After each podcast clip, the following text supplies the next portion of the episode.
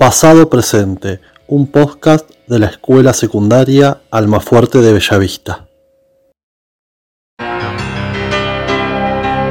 Los amigos del barrio pueden desaparecer. Los cantores de radio pueden desaparecer. Los que están en los diarios pueden desaparecer. La persona que amas puede desaparecer. Los que están en el aire pueden desaparecer en el aire. Los que están en la calle pueden desaparecer en la calle. Los amigos del barrio pueden desaparecer. Pero los dinosaurios van a desaparecer. El 24 de marzo de 1976 comenzó en la Argentina la última y más violenta dictadura militar que se ha conocido en el país.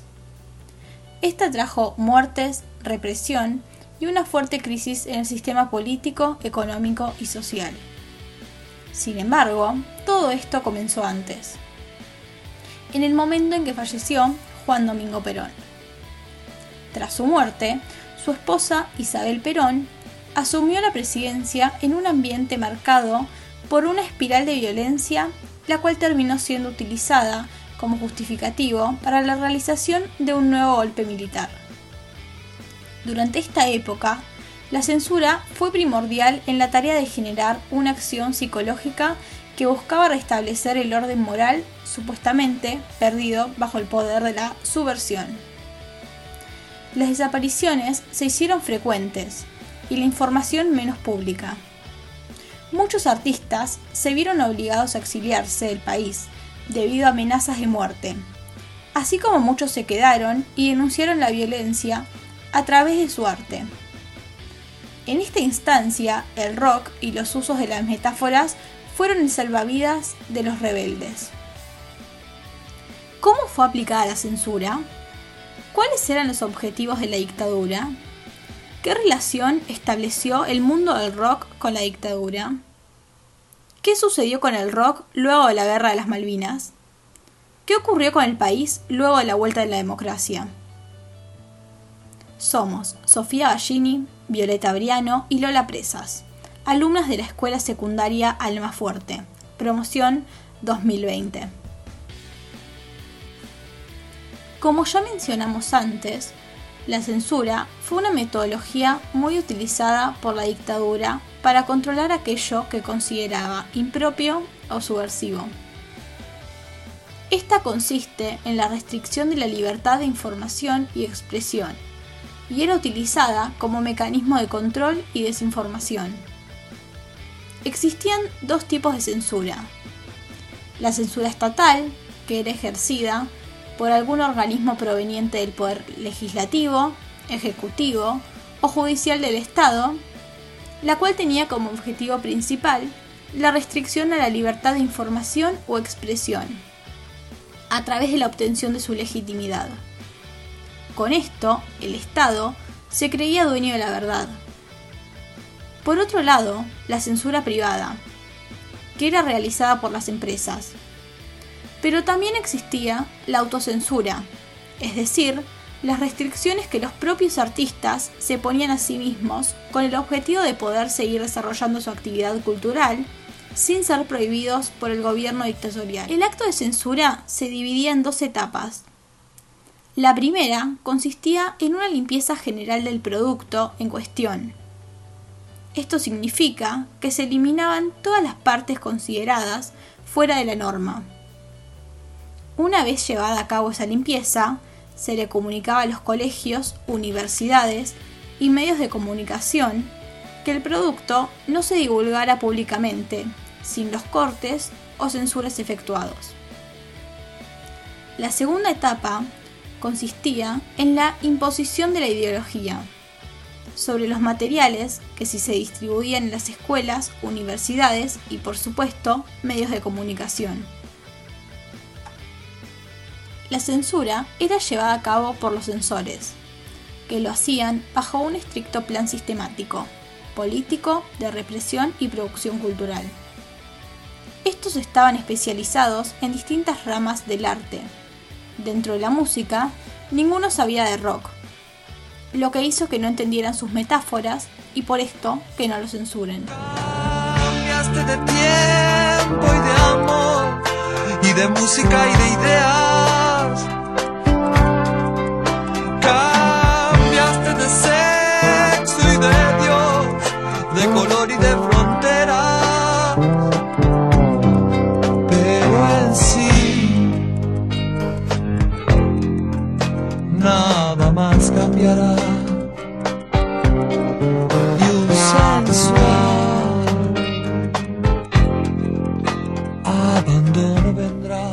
La dictadura tuvo varios objetivos.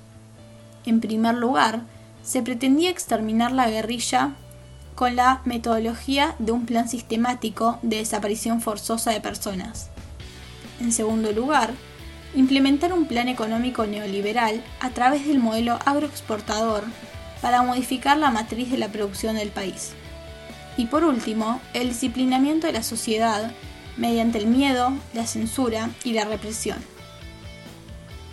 Este último objetivo se relaciona con el mundo del rock, ya que este fue el único grupo de la sociedad al que no lograron desarticular completamente. Para los dictadores, los jóvenes debían cumplir con un estereotipo único. Pretendían una juventud ideal, estudiosa, disciplinada y obediente, que no acentuara la brecha generacional. El espíritu rebelde de los jóvenes hizo que se utilice el rock para manifestarse políticamente en contra de ese deseo, y por eso se los consideró subversivos. Semanas largas, sacrificadas, trabajo duro, muy poca paga, desocupados, no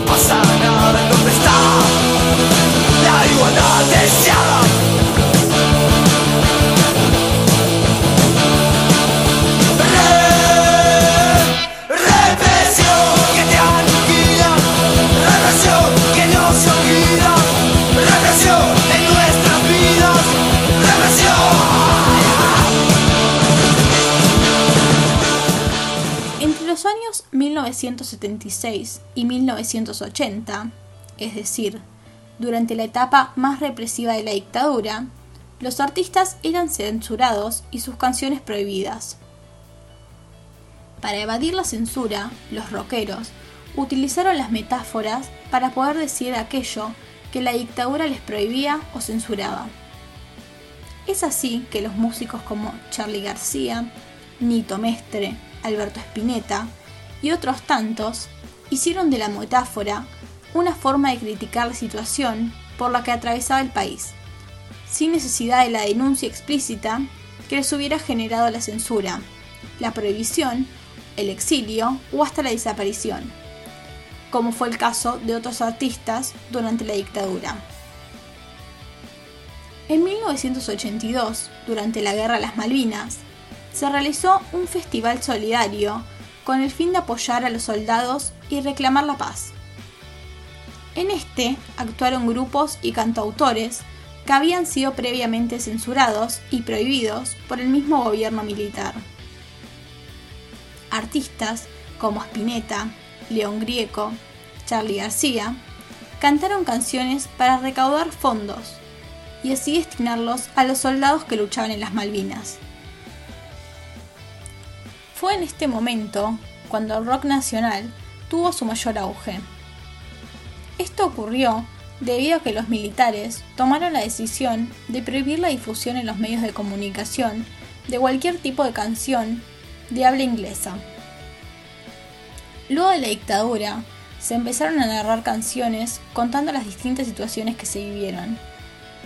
Esto demostró cómo los efectos inesperados de la censura dieron lugar a varios tipos de formas de expresión opositora. Este fue el caso del rock, cuyo amplio crecimiento tal vez no habría tenido lugar si la censura no hubiese prohibido la difusión de toda la música que estuviese cantada en inglés.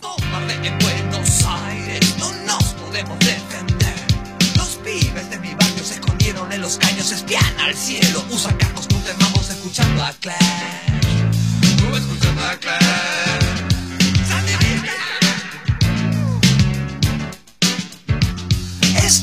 poniendo ahora. No sea que temeré después. De de poder.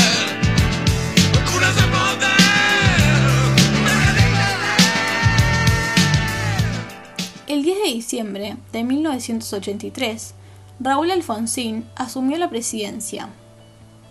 En sus discursos, constantemente apelaba a la defensa de los derechos humanos y los valores democráticos, centrando sus críticas en los poderes corporativos. En su campaña, denunció el autoritarismo de algunos dirigentes sindicales y de los militares. La consigna de Alfonsín de constituir un Estado de Derecho apareció con significados que expresaban el anhelo de los votantes de ejercer sus derechos individuales. En este nuevo contexto, se le puso prioridad a la eliminación del autoritarismo en la cultura. A fines de 1983, Alfonsín decretó el arresto de los miembros de las tres primeras juntas militares que habían gobernado el país. Con esta medida, el gobierno sentó las bases de lo que pasaría a difundir a través de los miembros de comunicación como la teoría de los demonios, mediante la que se intentó igualar la responsabilidad de la guerrilla con la del terrorismo de Estado implementado por los militares. En contrario a lo que esperaban, los militares no cuestionaron sus propias acciones y por ende tampoco consideraron que existieran culpables a quienes castigar, sino que las consideraron legítimas. A partir de eso, las causas abiertas pasaron a tribunales, que tendrían la tarea de enjuiciar a las tres juntas por su responsabilidad en el terrorismo de Estado. En el fallo se distinguieron diferentes niveles de responsabilidad en la ejecución del terrorismo de Estado. Este panorama fue cambiando a partir del aperturismo del general Viola, pero especialmente con el conflicto bélico por las Islas Malvinas, que generó que la dictadura prohibiera el rock en inglés y fomentara indirectamente la masificación de los grupos nacionales de rock. Con ello, la metáfora dejó paso a la crítica directo y a medida que el gobierno dictatorial se desintegraba, el rock se convirtió en la punta de lanza de una lluvia de críticas y denuncias contra el régimen militar. Con la transición hacia la democracia, las bandas de rock nacional pasarán a jugar un papel fundamental para la construcción de un nuevo tiempo político. Durante el gobierno militar, la censura fue uno de los instrumentos mayormente utilizados por el gobierno de facto para controlar, prohibir o sancionar a cualquier artista que osara subvertir el orden impuesto por la violencia. Junto a la censura impartida desde el Estado, también tuvo un gran éxito la denominada autocensura, es decir, el temor ante las posibles represalias del gobierno que hicieron que los propios artistas controlaran qué decir o qué cantar.